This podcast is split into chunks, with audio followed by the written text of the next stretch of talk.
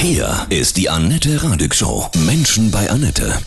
Dr. Florian Sturm. Guten Morgen, Florian. Grüße dich. Guten Morgen, Annette, und herzlichen Dank für die Einladung. Ja. Du bist Allgemeinmediziner und auch promovierter Philosoph. Was für eine Kombi.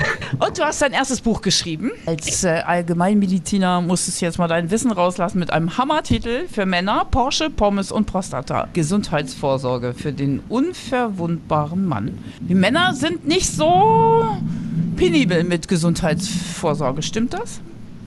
Genau so ist es. Also zum einen sehe ich das in meinem Sprechzimmer jeden Tag. Ich bin ja inzwischen schon einige Jahre Hausarzt, aber auch die Statistik sagt das. Ne? Bei Frauen hat es eine gewisse Tradition, dass man zum Frauenarzt zumindest regelmäßig geht und viele Frauen nutzen auch so die allgemeinen Vorsorgen oder Früherkennungen, wie man das eigentlich korrekterweise nennt. Männer sind da weit, weit, weit hinterher. Was sind denn die Hauptmännerprobleme? Herz-Kreislauf oder was würdest du sagen? Also das eine ist natürlich, was, was Männer prinzipiell an gesundheitlichen Problemen haben. Da gibt es vieles. Da ist Herz-Kreislauf ganz, ganz, ganz vorne mit dabei. Und das andere ist aber quasi, wo, wofür macht man eigentlich diese Früherkennungen? Ne? Und nicht, nicht jede Krankheit taugt ja für eine Früherkennung. Also dafür sind vor allem Sachen gut, die man, die sich lange anschleichen, vielleicht über viele, viele Jahre, zum Beispiel den Diabetes oder Bluthochdruck oder, oder auch zum Beispiel sowas wie Prostatakrebs, also was, mhm. was eher langsam kommt, was man erstmal nicht merkt äh, und was man dann entdecken kann durch eine Früherkennung. Bei Sachen wie wie, sag mal, ein Schlaganfall, Herzinfarkt, Kreuzbandriss, solche Sachen, da braucht man keine Früherkennung. Das merkt man dann schon, wenn man es hat. So Prostata ist ein Riesenthema. Ja, also statistisch auf jeden Fall. Manche Urologen sagen, jeder Mann bekommt Prostatakrebs, wenn er nur alt genug wird. Und, und oh. das scheint auch so zu sein. Ja, es Ach, ist tatsächlich so, wenn man in so Studien äh, die äh, Herren obduziert, also wenn sie mal unter der Erde sind und sagt, okay, jetzt schauen wir nochmal, woran Herr Müller tatsächlich ja. gestorben ist, dann findet man oft äh, verschiedene Dinge und man findet oft nebenbei auch noch einen Prostatakrebs, von dem Herr Müller gar nichts wusste. Oh. Und je älter Männer werden, desto wahrscheinlicher ist es. Ähm, ist dadurch auch Mann häufig gar kein so gefährlicher Krebs, weil er so langsam wächst und stillhält, aber für manche Männer natürlich schon. Also es ist ein Riesenthema, weil es praktisch jeden Mann irgendwann betreffen wird. Vielleicht stirbt er vorher an was anderem, ja, aber was, vermutlich ist es was, was jeder irgendwann bekommt. Oh je.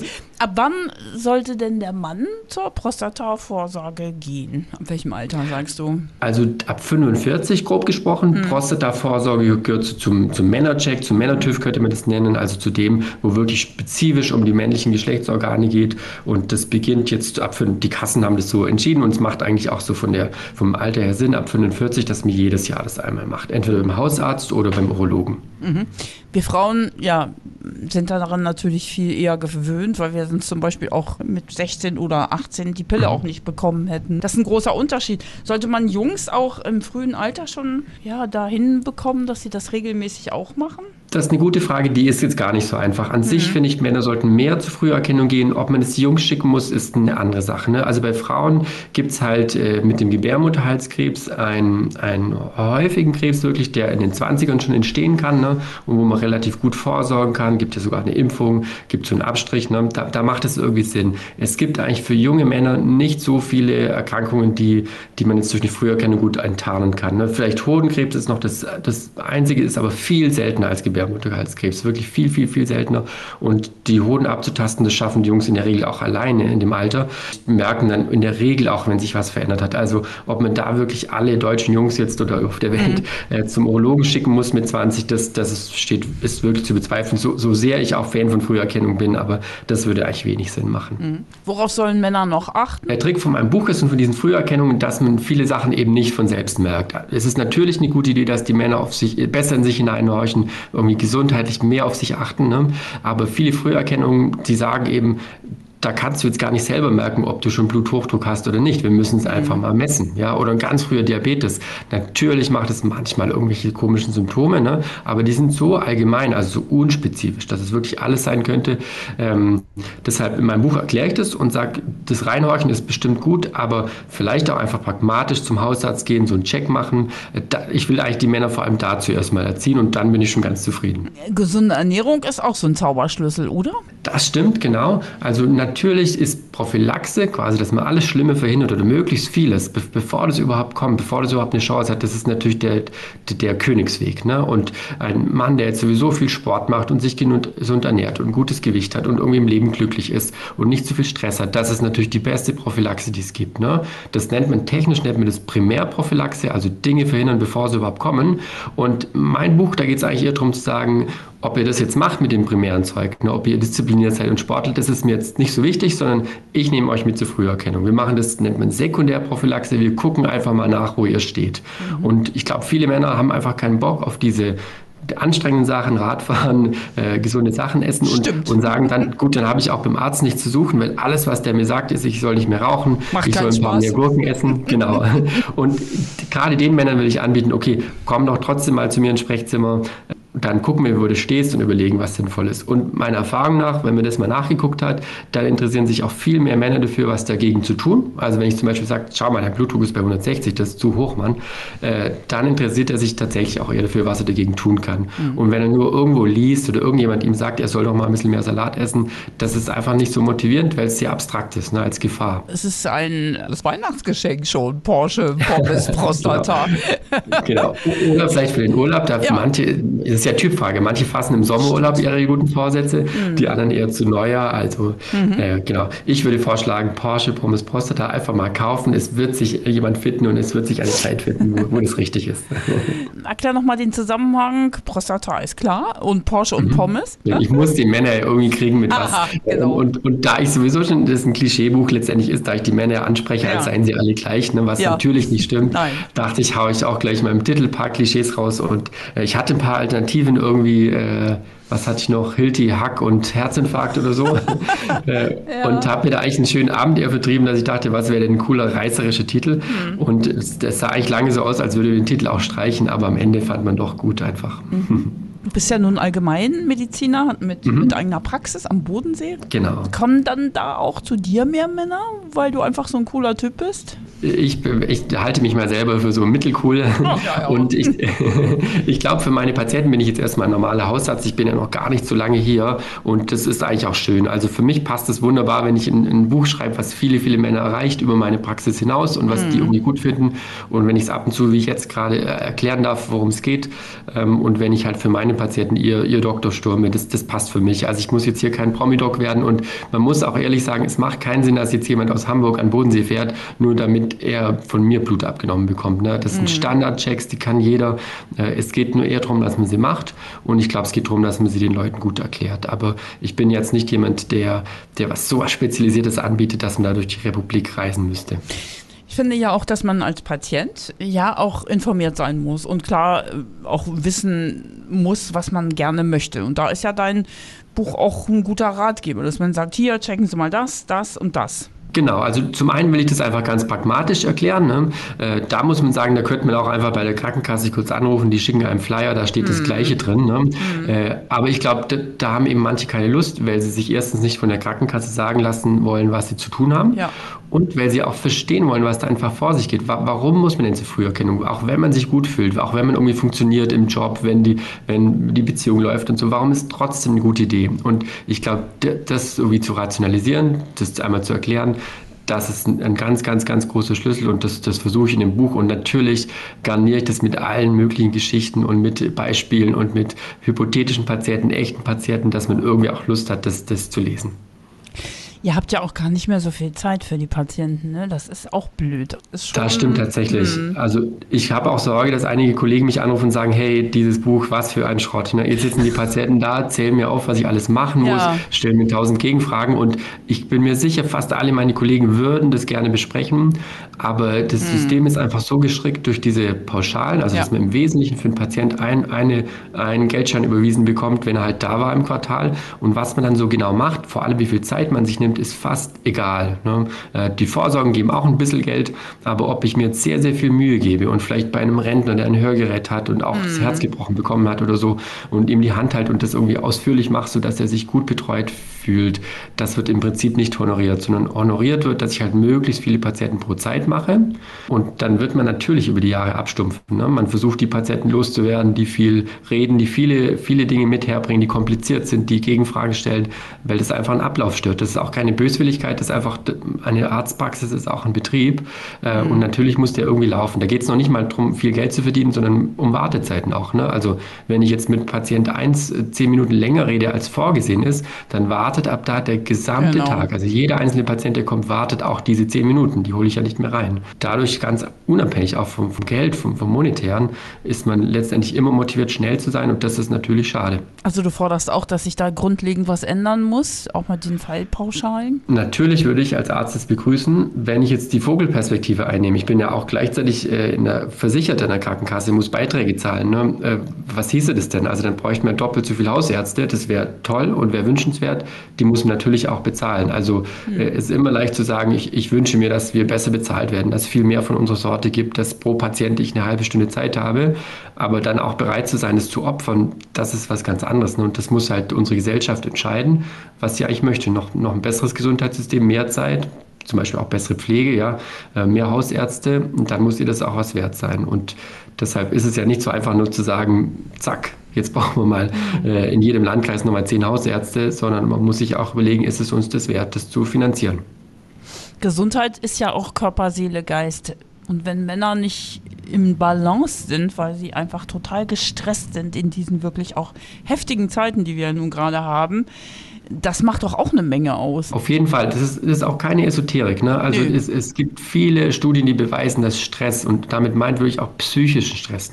Ähm, und Angst auch, auch, ne? Ab, genau, dass die abträglich sind. Ne? Dass Schlafstörungen entstehen dadurch. Durch Schlafstörungen entstehen wiederum Depressionen. Ähm, aber auch so andere Krankheiten quasi. Also auch, auch, auch, auch Herzinfarkte zum Beispiel, dass die auch eher, auch da ist Stress ein Risikofaktor. Ne? Ähm, und, und ich glaube, dass das Frauen, das soll überhaupt keine biologische Unterstellung sein, das ist einfach eine, eine Tatsache, ne, äh, dass die tendenziell besser darin sind, äh, Ausgleich zu suchen, äh, auch Ausgleich über übers drüber reden zu suchen. Ne? Mhm. Und Männer häufiger noch in diesem im Ding sind, wenn ich funktioniere, passt alles und selbst wenn ich nicht funktioniere, dann spreche ich vielleicht mit mir selbst drüber, ähm, aber nicht mit meinem Arzt und, und sehe vielleicht auch gar nicht, was das bedeutet in fünf Jahren für meine Gesundheit. So nach dem Motto auch diese alten Erziehungsglaubenssätze, Indianer kennen keinen Schmerz. Zum Arzt genau, gehe ich erst, wenn ich den Kopf unterm Arm habe, so ungefähr. Ja, schau mal, das ist ja dann ein fantastisches Beispiel. Also welcher, welcher Mann äh, hat das nicht schon gesagt bekommen?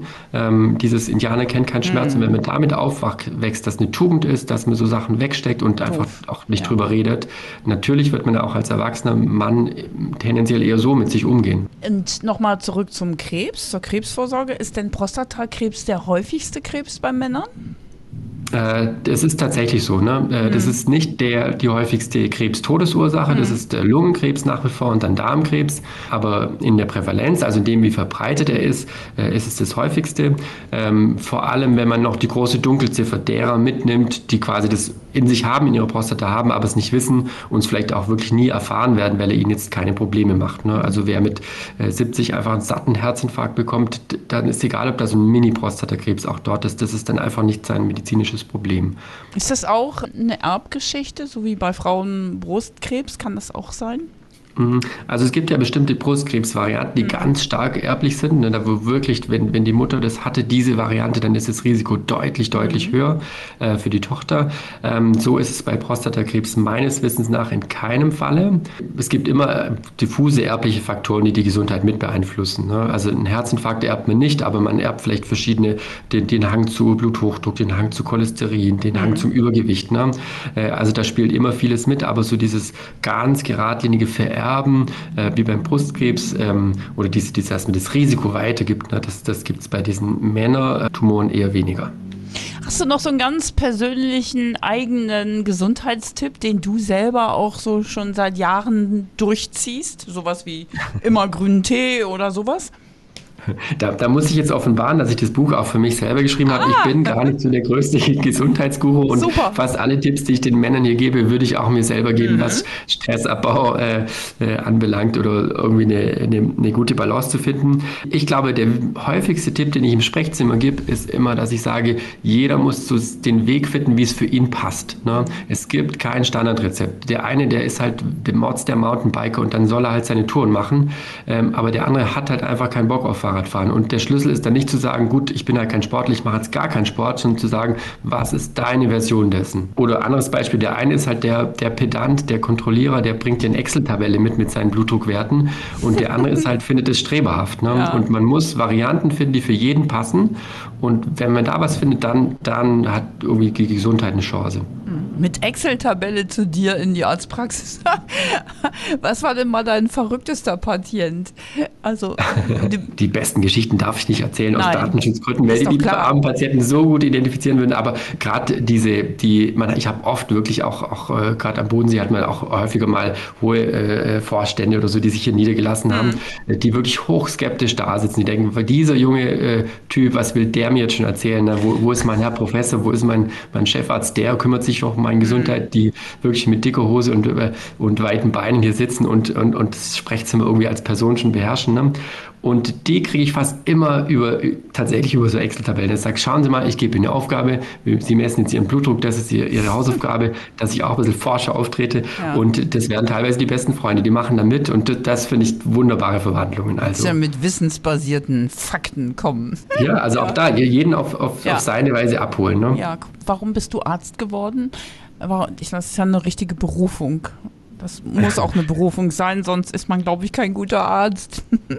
Wolltest du das schon immer? Helfen? Äh, auf, auf gar keinen Fall. Bei mir gibt es keinen Medizin in der ganzen Familie und ich glaube, ich wollte erst Baggerfahrer werden, dann Feuerwehrmann. Ja. Das sind so die ersten ernstzunehmenden äh, Berufswünsche, an die ich mich erinnert habe. Dann habe ich äh, in England Philosophie und äh, Politik studiert, erstmal und Wirtschaft.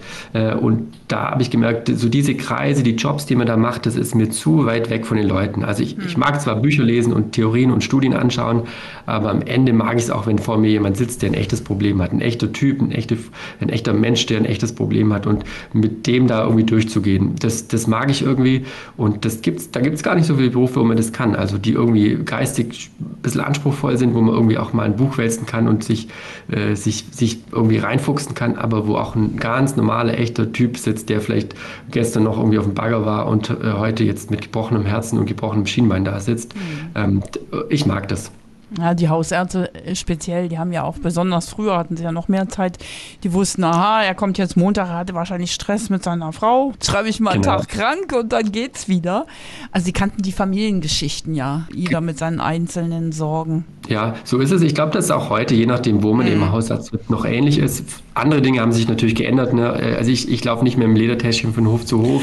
Äh, ich ich habe nicht mehr einen kleinen OP-Saal, wo ich auch mal was operiere oder flicke. Das, das hat sich einfach verändert, mhm. auch, auch zu Recht. Aber ich glaube gerade, dass man so Biografien begleitet oder ganze Familien oder auch vielleicht, was weiß ich, den Chef kennt und den Angestellten oder ja. äh, das Kind und, und, und, und die Mama, mit der das Kind nicht klarkommt. Ne? Äh, Spannend. Äh, das, das ist, glaube ich, immer noch so und ist auch eine tolle Chance.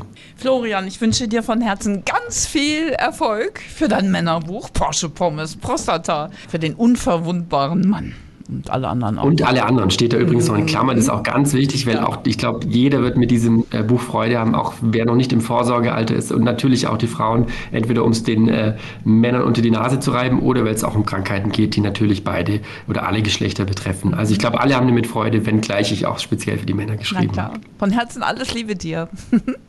Vielen Dank. Schön, dass ich da sein durfte.